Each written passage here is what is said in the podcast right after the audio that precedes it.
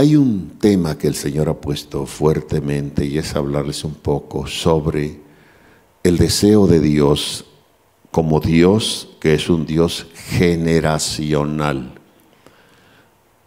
Su propósito entre los muchos al Dios encarnarse y en su encarnación estar dispuesto a ir a la cruz, cosa que oró en el Getsemaní, sabiendo lo que le esperaba, y su sudor fueron como gotas de sangre y dijo, Padre, si es posible que pase de mí esta copa. No era en sí, lo hemos explicado en otra ocasión, que le tenía miedo a la muerte porque él sabía que la iba a vencer y que iba a resucitar. Ya tres veces les había dicho a los discípulos que sería muerto y que resucitaría. Entonces, ¿por qué ese temor reverencial? ¿Por qué ese miedo de no ir a la cruz? Ya lo, lo hemos explicado. Porque de acuerdo al designio divino en su cuerpo, que es el cuerpo de Dios, que es un cuerpo santo, sin mancha, que es un cuerpo divino, su sangre es la sangre de Dios, su carne es la carne de Dios, es la manifestación de Dios en carne. En Él, por designio divino, cuando estaría en la cruz, los pecados de la humanidad y toda la inmundicia como consecuencia del pecado, enfermedades, dolores, todo, todo, todo sería puesto en ese cuerpo para llevar así el pecado, los pecados y todos los males de la humanidad en su cuerpo. Si no es el cuerpo de Dios, no hay cuerpo capaz de soportar eso. Pero como era el cuerpo de Dios, soportó eso. Pero cuando todo ese pecado y toda esa inmundicia cae sobre su cuerpo, él, ese cuerpo siendo el tabernáculo de Dios aquí en la tierra, siendo Dios con nosotros, reconciliando al mundo, una vez que el pecado, las enfermedades y toda la inmundicia se apodera de él, el espíritu eterno que tiene ese cuerpo hasta ese momento por morada, lo tiene que abandonar, porque no pueden estar juntos. La inmundicia y Dios, Dios no habita en la inmundicia. Y de ahí viene el clamor, Dios mío, Dios mío, ¿por qué me has desamparado? Por más que tratemos de ver ese, ese acto en, en el espíritu más que en la mente, no, no lo podremos comprender. Esa era la parte más horrible, terrible, por lo cual el Señor exclamó, si es posible que pase de mí esta copa, pero nadie más podía realizar aquel acto redentor que Él y sufrir el desamparo del Espíritu Eterno de esa morada santa y ahora se convierte en un cuerpo de inmundicia, siendo santo. El que no conocía pecado fue hecho pecado por nuestro pecado para que nosotros fuésemos hecho justicia de Dios en él. En ese estado no podía subir al cielo, a que a llevar la inmundicia humana, allá no se lleva eso. Él tenía que descender al infierno, a donde está lo inmundo. Y por eso es que estaba escrito y profetizado también, no dejarás mi alma en el infierno. Y después de tres días y tres noches, le tuvo que decir al infierno, oh infierno, yo soy tu destrucción. Oh muerte, yo soy tu muerte. Y una vez que ha resucitado, dice, tengo ahora las llaves, la autoridad del infierno y de la muerte. Y por cuanto se humilló a lo sumo, se le da un nombre que es sobre todo nombre, para que en el nombre de Jesús se doble toda rodilla de los que están en el cielo, en la tierra y debajo de la tierra, y toda lengua confiese que Jesucristo es el Señor. Bendito sea Él. Bien, déjeme entrar al tema mejor. ¿Y, ¿y quién lo está deteniendo? Gloria a Dios. Voy a introducir con esta parte de Joel capítulo 1, verso 1 al 3. Algo de esto introduje en Monterrey en uno de los temas. Bendecimos la ciudad de Monterrey y todo México y a todo el liderazgo que Dios está activando para este despertar. Joel 1, 1 al 3 dice, palabra de Dios que vino a Joel, hijo de Petuel. Oíd esto, ancianos, y escuchad. Ya hemos dicho la diferencia entre oír y escuchar. Uno puede oír sin haber escuchado. Dios no solo quiere ser oído, quiere ser escuchado. Cuando se escucha es que ponemos todo nuestra atención, nuestro sentir, nuestro discernimiento, nuestra voluntad en aquello que no solo queremos oír, queremos escuchar. Queremos retenerlo con nosotros, seguir la instrucción cuando viene ese escuchar de Dios con nosotros. Todos los moradores de la tierra, diga conmigo, todos los moradores de la tierra. Entonces es un mensaje que aunque se está dando en la época de Joel, y ya lo hemos dicho, el profeta, por lo regular los profetas algo citan que durante el reinado de, o alguna referencia que nos ubica en el punto histórico en el que el profeta está viviendo. Joel es la excepción. No nos ubica en el punto histórico cuando Él apareció sobre la tierra para dar el mensaje de Dios.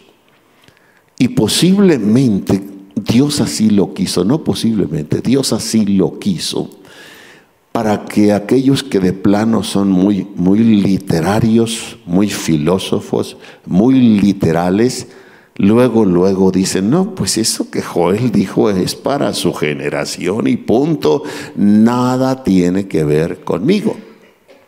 Alguien, nadie me puede decir cuál fue la generación de Joel. No hay dato histórico, ni bíblico ni extra bíblico. Y aunque hay 12 personajes en la Biblia que se llamaron Joel, ninguno tiene relación con este Joel para posicionarlo en la historia.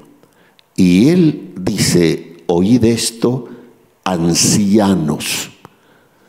En una generación hay por lo menos tres los viejos, los ancianos, los jóvenes y los niños. Bien, y es un privilegio que los viejos, siendo de una generación que prácticamente ya pudo haber pasado, que Dios los transicione, les dé el privilegio de pasar a ver a sus hijos jóvenes, a sus hijos nietos, llegar a ver los hijos de los hijos y algunos a los hijos de los hijos de los hijos. Y hasta cuatro generaciones. Oíd esto, ancianos, y escuchad. O sea, el mensaje es tan interesante que no lo deben ignorar. No solo escuchen murmullo de mis palabras, no me presten solo las orejas para oír un ruido, pero se vayan con la voluntad y la mente a otro lado. Escuchen todos los moradores de la tierra.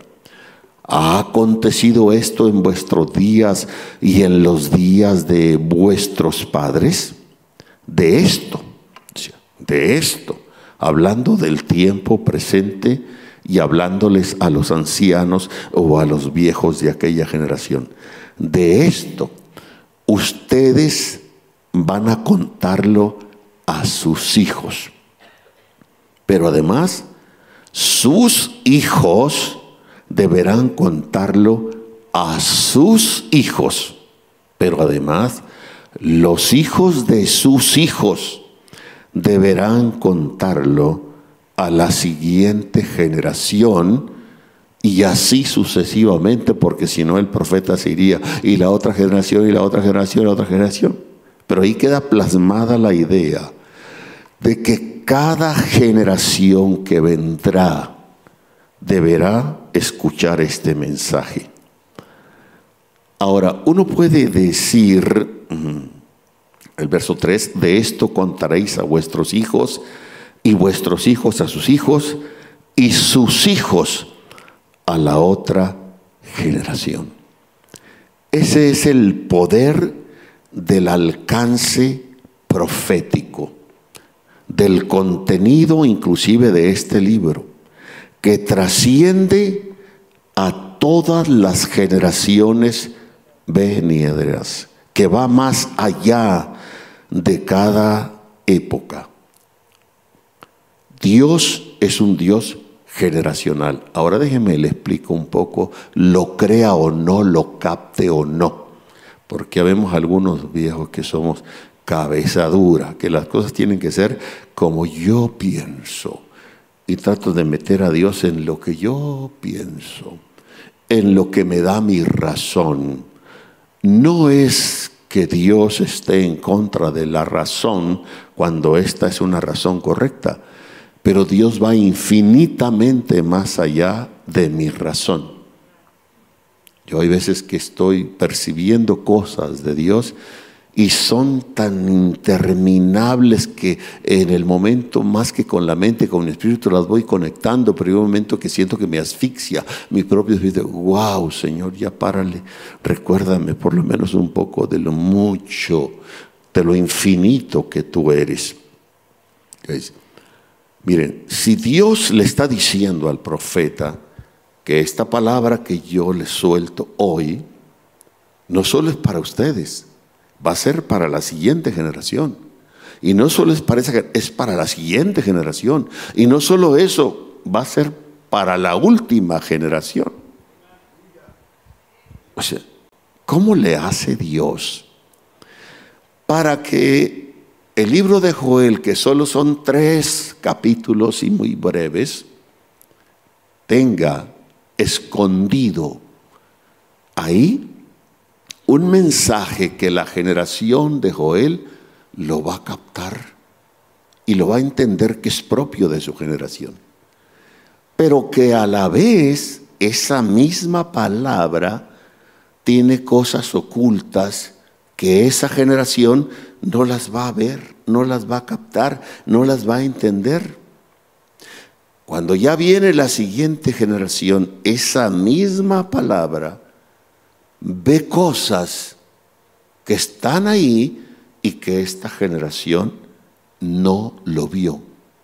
Viene otra generación y esa misma palabra que esta generación vio una medida, esta vio otra medida, esta vio otra medida que no vieron estas dos, pero que a su vez una continuidad de lo que Dios quiere ir revelando. Por eso es que quien se desconecta de la generación que viene, y a veces con torpeza y perdón para los viejos decimos, ¿y a mí qué me va a enseñar este muchacho o esta muchacha? Es cierto que ese muchacho tiene que aprender de usted por la experiencia de la vida que usted tiene, por la sabiduría de las canas que usted porta, por lo que usted logró recibir de Dios. Pero también usted tiene que aprender de la generación que sigue. ¿Por qué? Porque cada generación trae un diseño propio de su generación que no trae ese diseño la generación anterior. Y Dios permite que en base al diseño que trae la nueva generación, entienda y se le revelen cosas en la misma palabra, en el mismo texto, en la misma expresión que a esta generación no se le reveló. Solo Dios puede traer un diseño. Vaya, hasta lo, la tecnología, la ciencia nos enseña esto. Aquí seguramente está cuando menos un mecánico que aprendió mecánica hace 40, 50 años, donde la complejidad del motor y su sistema de combustión era una forma y aprendió a hacer eso. Pero se dio cuenta que los carros traían ahora cosas novedosas que no son propias del carro anterior. Si él no se actualiza como mecánico, va a tener que cerrar el taller. ¿Cierto o no es cierto? Tiene que actualizar. Vaya hasta el, hasta el teléfono. Quien quiso quedarse con el teléfono cuando salieron los teléfonos, hoy en día ya ni funcionan. Entonces, la generación anterior tiene que transicionar a la siguiente generación. Los padres que como padres no transicionan, se van a quedar como viejos, amargados y solos, porque ni los hijos se van a querer acercar a ellos, porque hablan lenguajes distintos y tienen proyecciones distintas. Bien, entonces cada generación, nos guste o no, Dios la manda con un diseño propio de su generación. Y esta palabra, que aunque fue dada hace tres mil años, dos mil años, revela algo nuevo. Por eso se habla en la Biblia de logos y rema. Logos es una palabra griega con el que definimos significa realmente palabra. Y le llamamos logos a toda la Biblia, que es la palabra de Dios. Pero en ese logos hay rema, otra palabra griega que significa a ciertas porciones específicas con cosas frescas que muestra en el momento de recibir la revelación. O sea, cuando el Señor dijo en Mateo 4:4, escrito está, no solo de pan vivir el hombre, mas de toda palabra que sale de la boca de Dios, no está usando la palabra logos. No está levantando, diríamos, una Biblia y decir, esto no, está hablando de la palabra rema. O sea, todos necesitamos rema. Lo que hoy es logos, cuando salió fresca de la boca de Dios en forma directa o a través de sus profetas o de quien Dios haya elegido, es el rema, algo fresco. No se había oído antes, no se conocía. Ese rema se plasmó y se hizo logos. Lo que quiere decir que logos está lleno de rema. Es asunto que el Espíritu de Dios lo active y dice, wow, tanto que he leído este pasaje o este versículo y hasta ahora estoy viendo algo que me impacta. Y el Salmo 78, versos 5 al 6 dice, Él estableció testimonio en Jacob y puso ley en Israel, la cual mandó a nuestros padres que la notificasen a sus hijos, para que lo sepa la generación venidera y los hijos que nacerán, y los que se levantaran la cuenten a sus hijos. De ahí que cuando no entendemos esto, va a decir uno, la Biblia es un libro arcaico. Lo más reciente fue lo que escribió el apóstol Juan hace dos mil años. No tiene entonces por qué aplicarse a nosotros cuando el pecado es el mismo, cuando la necesidad del ser humano es el mismo, el ser humano es el mismo, pero Dios va más allá de eso. Dios diseñó su palabra y en ella va revelando en cada generación cosas frescas, dándole continuidad y de la misma manera cada generación trae un diseño para que lo que es propio de su generación lo reciba. Por ejemplo, aquí ya vemos algunos viejos.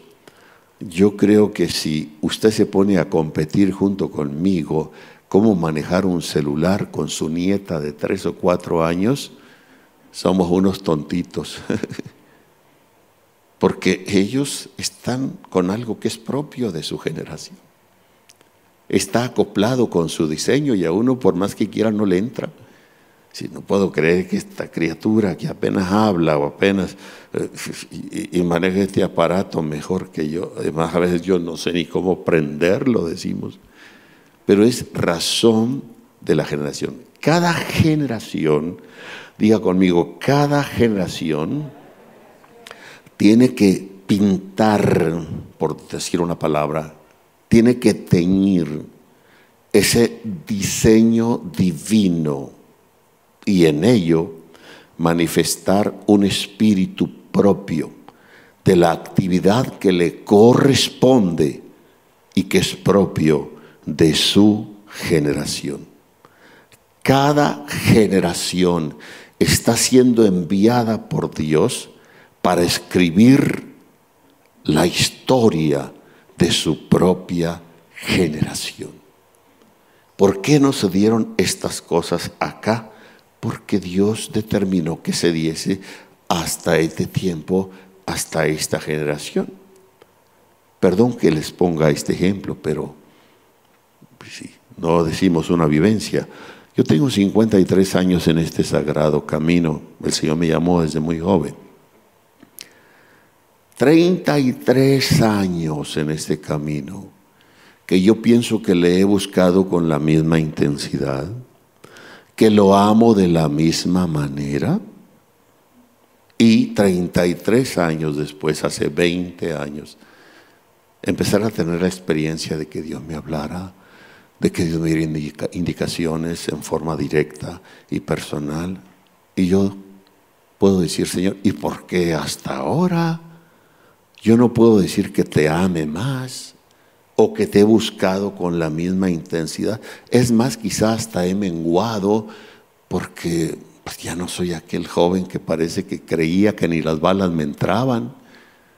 ¿Eh? Es el tiempo, son los tiempos de Dios.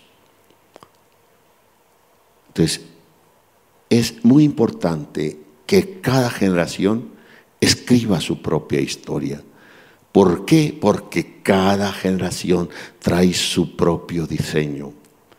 Y ese diseño que trae es precisamente dándole continuidad al propósito maestro de Dios.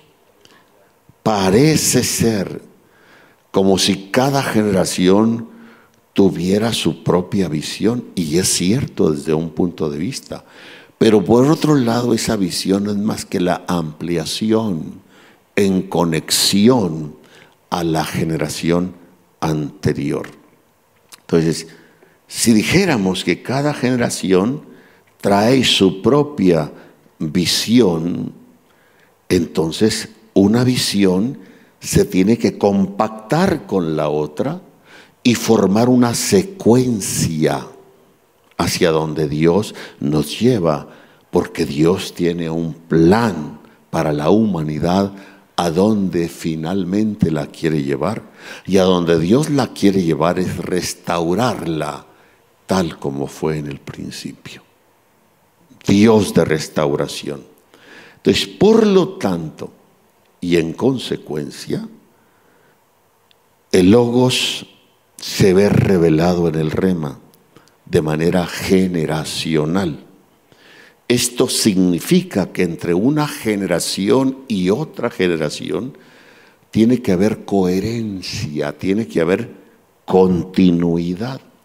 Por eso es que si, empezando con los predicadores viejos, nos aferramos solo a lo que nosotros hemos entendido y hasta donde nosotros se nos reveló y cerramos y decimos aquí no hay más, más que lo que Dios me ha revelado a mí, ya nos desconectamos de la siguiente generación. La siguiente generación ni siquiera, como dicen en mi rancho, nos va a pelar. Pero Pero si yo prosigo y digo, Señor, gracias por la ración que me has dado, pero yo sé que, que no he llegado muy lejos porque tú eres un Dios infinito. ¿Qué sigue? ¿Qué traes para la siguiente generación? Y, yo estoy atento, yo trato de ligarme y trato que ese rema para esa generación también se active en mí, es otra cosa. Pero también la nueva generación que quiere hacer como caballo desbocado lo que le da la gana, por la vitalidad espiritual que trae, por la revelación fresca que trae, y empieza a señalar la generación anterior como, ah, ya le pasó a ese viejo o a esa vieja. No, no están locos, ya ni los oímos. Lo mismo sucede, hay desconexión. Esa generación solo va a tener tropiezos, caídas, trastornos. Moisés por eso dio el consejo al pueblo de Israel cuando se despidió de ellos estando en el monte Nebo él sabía que la vieja generación que había salido con él de allá de Egipto habían quedado postrados en el desierto. Caleb y Josué eran los únicos que estaban de la vieja generación y que se había levantado una nueva generación que iba a entrar a la tierra prometida. Por eso es que hubo una circuncisión para la nueva generación. Pero Moisés dio un consejo. Escucha a tus viejos, le dijo a la nueva generación, que ellos te enseñarán. No seas una generación loca e ignorante. Se los pongo desde el punto de vista humano. Padres y madres que hemos trabajado toda la vida en lo material, hablando físicamente, para buscar el pan de cada día, para tener un techo, para tener algo en que nuestros hijos y nuestra familia tengan una vida más propia, más cómoda.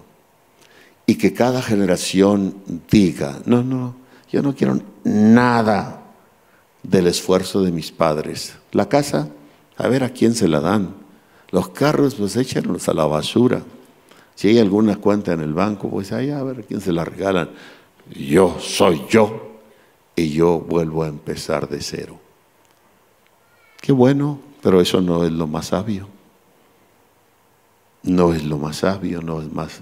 El deseo de Dios es que haya coherencia, que haya continuidad, que la siguiente generación vaya más allá de donde llegó esta generación de tal forma que el techo, lo que yo tengo hoy por techo, sea el en donde ponen los pies mis hijos y lleven lo que sigue más adelante. Antiguamente yo escuchaba a predicadores, a pastores de mi tiempo, de mi generación, que querían meterle a como fuera a los hijos, decir, mira, a mí me ha costado mucho esto y te tendrá que costar a ti. Tú la agarraste muy fácil. Por ejemplo, los que hoy, no hay ningún reclamo, eh, por favor, los que hoy vienen, por ejemplo, a este lugar donde está todo equipado, donde todo está cómodo, pero a veces ni siquiera vamos a decir, Señor, gracias por los que trajiste antes que yo y que hicieron los esfuerzos, el sacrificio para cuando yo llegara a darme esta comodidad. ¿No les parece correcto eso? Pero a veces los hijos ni siquiera a eso llegamos de ser agradecidos. Ahora no generalizo. Bien. El Señor es bueno y maravilloso. Quiero entrar al tema apenas. Dios mío, diga conmigo de generación en generación de generación a generación. Salmo 79, 13. Salmo 79, 13 dice, y nosotros, pueblo tuyos y ovejas de tu prado, te alabaremos para siempre. De generación en generación cantaremos tus alabanzas. Mire qué visión del salmista. Mire qué visión. Nosotros, los hoy presentes, que estamos sobre el planeta Tierra y que tenemos el privilegio de ser parte de tu pueblo, reconocemos que pueblo tuyo somos, que somos las ovejas de tu prado. Pero cuando dice, te alabaremos para siempre, ¿qué no está pensando este hombre en la muerte? Que por razón de la edad humana en cualquier momento va a morir. ¿Por qué está declarando, te alabaremos para siempre? Y no estamos leyendo mal, no estamos escuchando mal. De generación en generación cantaremos tus alabanzas. ¿Saben ustedes que la Biblia dice que los hijos nuestros están en nuestros lomos?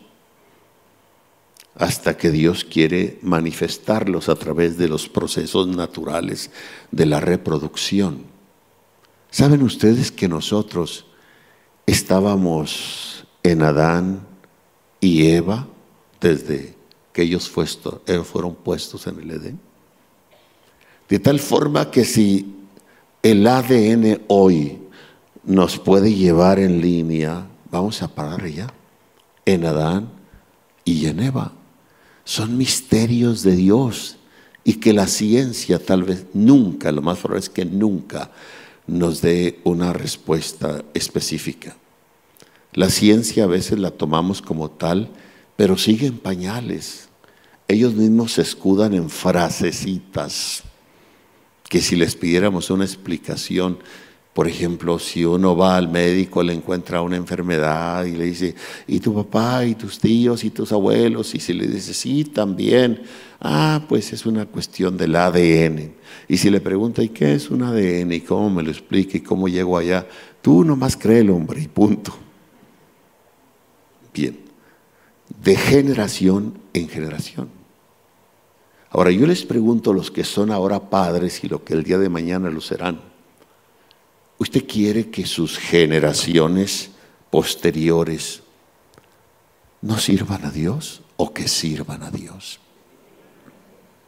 Que alaben a Dios también o que no alaben a Dios. ¿No le gustaría a usted aparecer en el cielo y conocer su línea genealógica, de dónde viene, sus raíces, y conocer a los hijos y a los hijos y a los hijos y a los hijos y a los hijos. ¡Wow! Oiga, si los nietos lo enculecan a uno todo, imagínense los hijos de los nietos y los hijos de ellos, cómo lo quiebran. Son las generaciones amansabuelos. Entonces, de generación en generación. Estos hombres tenían la visión para decir, Señor, gracias porque no solo yo te alabo, mi descendencia que está en mis lomos, desde ya te está alabando en mí. Y te alabarán como yo te alabo. Nos reuniremos como una gran familia en el cielo. Ahora, yo no dudo que hay padres y madres tan amargados, tan decepcionados de todo, que digan, no, yo ya no quiero eternamente con mis hijos, no, ni, Dios me libre. Permítame decirle, pero usted está mal, súper mal, extra mal, infinitamente mal. ¿Qué, ¿Qué ser aún en forma natural no ama a quien es carne de su carne y hueso de sus huesos, a quienes son sus hijos? Que no hayamos sabido cómo manejar la relación familiar es otro problema. Pero por naturaleza. Por eso está escrito en la profecía de Pablo a Timoteo que en los últimos tiempos habrá gente amadora de sí mismo, sin afecto natural Quiere decir que una perra por afecto natural ama a sus cachorros. Una osa por afecto natural ama a sus crías.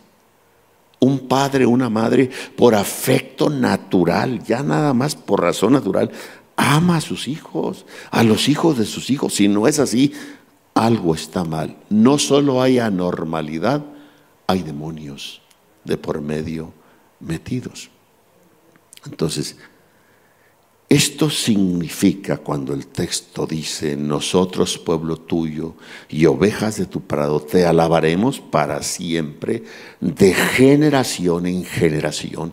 Y debemos empezar por creerlo, por confesarlo y decir, yo bendigo a mis futuras generaciones, mis hijos te van a servir, mis nietos te van a servir, mis bisnietos serán todavía mejores, te serviremos de generación en generación. Entonces, esto significa que cada uno y cada una de nosotros deberemos poseer primero el conocimiento de la voluntad de Dios, de que Él está llamando a las familias y a cada generación a dar continuidad, a tener coherencia, amando a Dios y sirviéndolo. Conocimiento de Dios. Segundo, que nosotros debemos provocar, crear una cultura de alabanza y de adoración y transferirla a nuestras futuras generaciones. Es preocupante y horrible cuando los padres decimos ser cristianos y en lugar de transferir a los hijos y crear esa atmósfera de alabanza, de adoración y de temor de Dios, se la encargamos a la televisión o a cualquier otro, de tal forma que nuestros niños no van formándose en ellos la mente de Cristo, ni Cristo formándose en ellos sino más bien tienen mente novelera, pistolera, tienen mente criminalesca y salen a la calle para hacer eso. Pero no son ellos los culpables, somos los que los instruimos.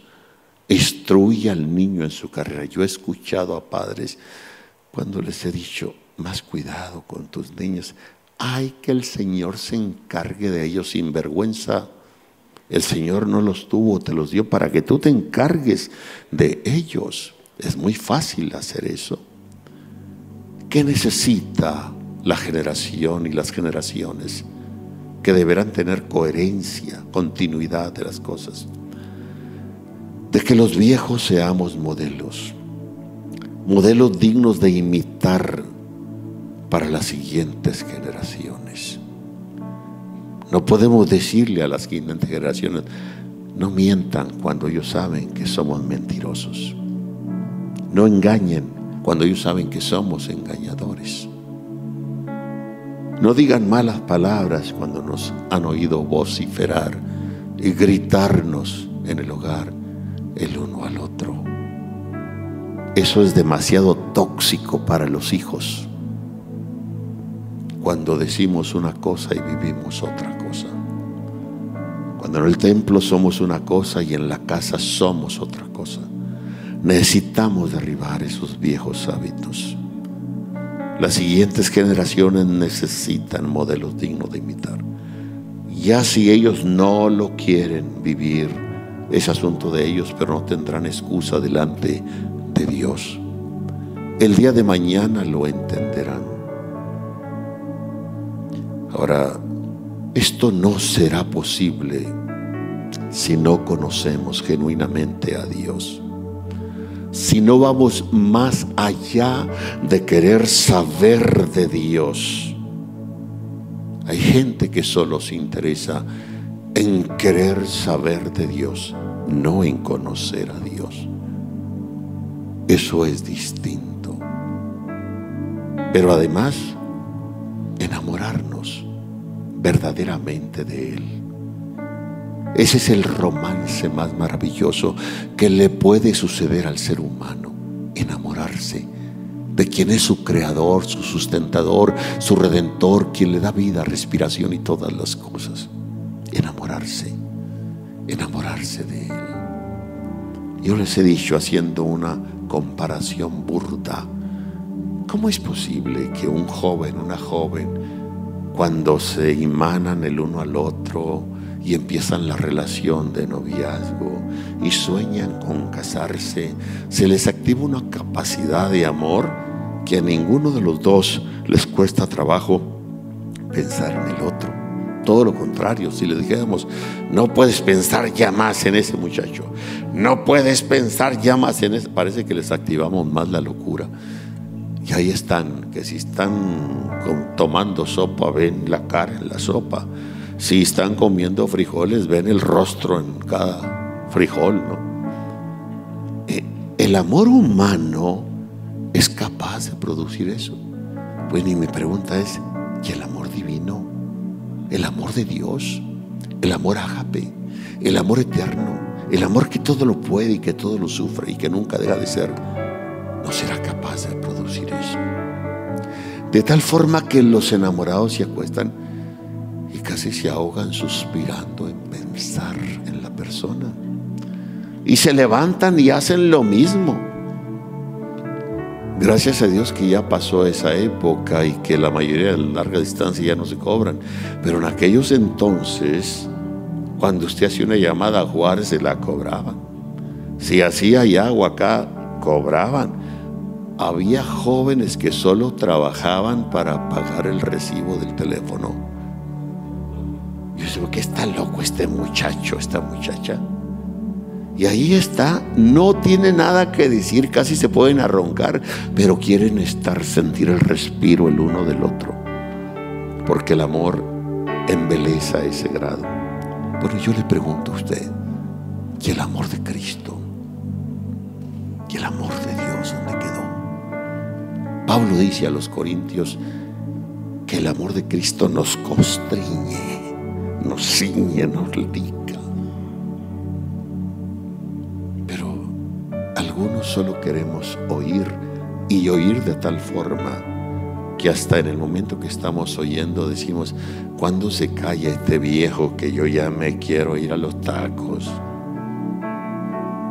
Queremos conocer de Dios y eso a nuestra medida. ¿Por qué no conocer a Dios? Salmo 145, verso 4 dice, generación a generación celebrará tus obras y anunciará tus poderosos hechos. ¿Quién tiene la responsabilidad de alabar, de adorar, de celebrar las obras de Dios, de hablar de ellas y anunciarlas generación a generación? Así que quítate la idea de decir, ah, que lo hagan los viejos. Y los viejos, ah, ya lo harán los jóvenes. Generación a generación Dios nos hace responsables. Miren, las leyes humanas, por ejemplo, las leyes que rigen esta ciudad, este condado, este estado y esta nación, exime a alguna persona que las viola porque no las conocen. Y si me para el tránsito, el policía y me dice, Señor, a usted, yo no sé a qué velocidad, a 110 millas por hora, Señor. ¿Cómo, señor policía? Sí, atrás inclusive está el anuncio de 110. Le dice, ah, yo creía que era el número del freeway.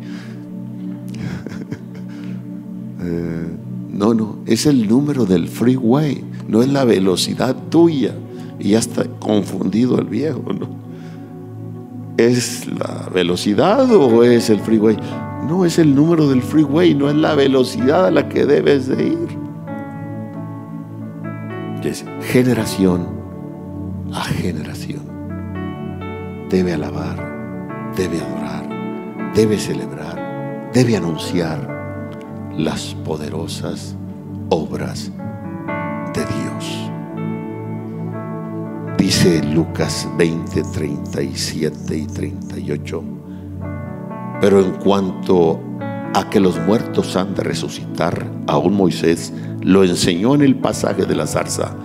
Cuando yo llamo al Señor Dios de Abraham, Dios de Isaac y Dios de Jacob, independientemente que los muertos han de resucitar, los nuestros no están muertos. Abraham, Isaac y Jacob, según esta declaración del Señor Jesús, no los está dando por muertos, porque Dios es Dios de vivos y no de muertos. Lucas 20:38, porque Dios no es Dios de muertos, sino de vivos, pues para Él todos viven. Dios generacional. Déjeme cerrar y me quedo pendiente porque ya me pasé. Conectar, diga conmigo, conectar una generación y otra es responsabilidad de cada generación. Yo no quiero a mis hijos ni a mis nietos desconectados de mí. Sé que tendrán muchas cosas que aprender a través de mí, pero estoy bien claro que yo tengo muchas cosas que aprender de parte de Dios a través de ellos conectar es la responsabilidad primaria de los viejos. Pero enseguida, equipar, equipar a la siguiente generación. Tercero, liberar a sus hijos, a la siguiente generación, de cualquier cosa que quiera atarlos y desconectarlos de Dios y de usted como padres de esa generación. Cada generación que viene detrás de nosotros trae una visión y es responsabilidad y compromiso de cada generación. Ahora, lo más trágico que le puede ocurrir a una persona no es la muerte física sino haber vivido muerto en vida sin cumplir el propósito para lo cual Dios lo mandó a este mundo. La gente que no ve más allá dice, ay se murió, ay se murió, ay se murió. La muerte en Cristo es ganancia. Lo trágico no es que nos muramos, lo trágico para mí no es morirme. Que recuerde solo una vez en mi vida, y no porque estaba desesperado ni esto, simplemente porque ni recuerdo con exactitud qué situación estaba yo contemplando alrededor de mí, que dije, Señor, ¿por qué no me llevas ya? Recógeme. Este mundo parece no tener cabeza. Y el Señor me dijo, no, porque todavía no cumples el propósito plenamente para lo cual yo te traje a este mundo. Y te voy a dar un privilegio, que termines la carrera. Y cuando dijo eso, termines la carrera, me cayó el 20. Y me puse a llorar. Dije, Señor, hasta ahorita voy entendiendo cuando Pablo dijo a Timoteo, he acabado la carrera. Lo que Pablo no estaba diciendo, ya me voy a morir, ya haciendo. Lo que Pablo estaba diciendo, ya hice lo que tenía que haber hecho al verme mandado a este mundo. Ya no tengo negocio aquí, con permiso, bye ya me voy. Es lo que Pablo está diciendo en términos ya la carrera. No solo pensemos como padres en la herencia, que son cuestiones materiales y temporales, que no está mal, pero vayamos más allá. Pensemos en el legado, con valores espirituales que habremos de dejar a nuestros hijos. La herencia y las cosas temporales solo son para esta vida, pero los valores espirituales son para tiempo y eternidad. Son para esta vida y para la venidera. No es la herencia lo que nos permitirá ver a nuestros hijos y a las siguientes generaciones nuevas en las regiones celestes. Es el legado que les transmitimos y que ellos transmitan a nuestros hijos. Entonces, si somos visionarios, sabios, prudentes, entendidos, debemos pensar y proceder en función de las generaciones. Cada creyente salvo ha sido salvado y llamado bajo un gran potencial de conquista, porque finalmente lo que Dios quiere es consumar la gran comisión de ir por todo el mundo. Ganar el mundo es la meta con el glorioso mensaje Y estamos en esta sagrada misión de conquista divina. Debemos caminar todos de acuerdo a las capacidades que Dios ha puesto en cada uno. Debemos alentar siempre a nuestra generación y a las generaciones que siguen y que cada uno haga su parte. Y en medio de toda esta gran tarea, asegurarnos que las siguientes generaciones sigan dando continuidad, tengan coherencia y que así, en base a la dirección del Espíritu Santo, y a la palabra de Dios podamos reunirnos eternamente en las regiones celestes. Hay cosas que deberán estimular su vida y que tal vez usted nunca las escuche en forma audible y por eso algunas de ellas se las comparto. En esa misma ocasión que el Señor me dijo, te daré el privilegio de terminar la carrera y que me conmovió y me conmueve tremendamente escuchar eso, porque le dije, Señor, tú sabes que eso es mi anhelo, cumplir el propósito para lo que me mandaste a este mundo. Pero me dijo además esto, tú hoy solo tendrás la satisfacción de compartir, predicar, enseñar a miles, pero te vas a sorprender en aquel día que verás millones y millones como resultado de tu labor.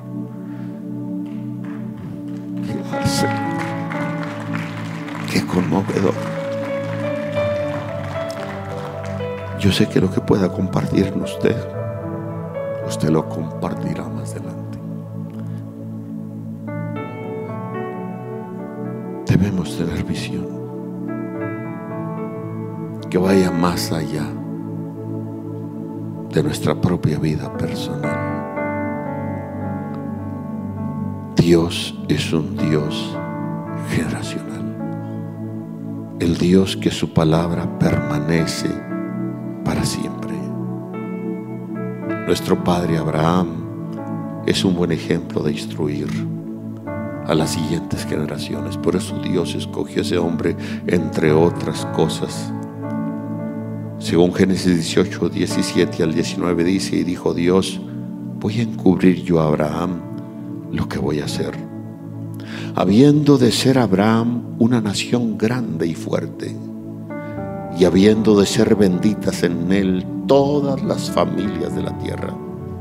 Pero además, yo sé que él va a instruir a sus hijos, va a instruir a su familia después de sí que también ellos guarden el camino de Dios, que también ellos hagan justicia y juicio para que yo haga venir sobre Abraham y su descendencia todo he hablado.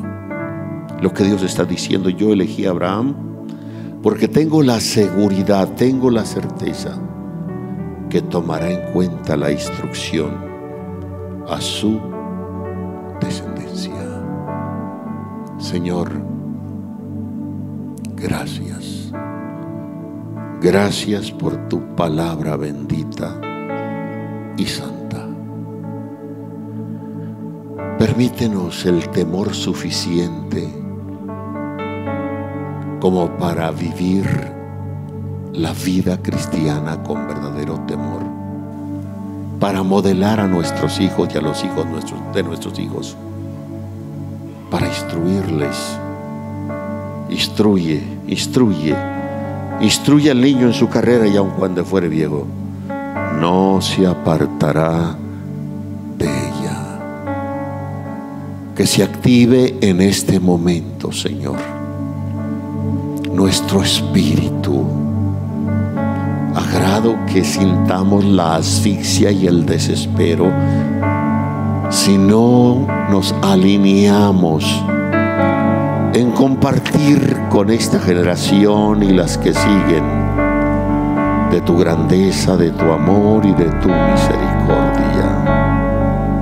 En el nombre del Señor Jesucristo, desarraigo en tu nombre la opresión, la ceguera, la testarudez, el cansancio, el desánimo, la fatiga, la opresión. Fuera en el nombre del Señor Jesucristo. Que recibamos la capacidad de la instrucción hacia nuestra descendencia por nuestro amado Señor.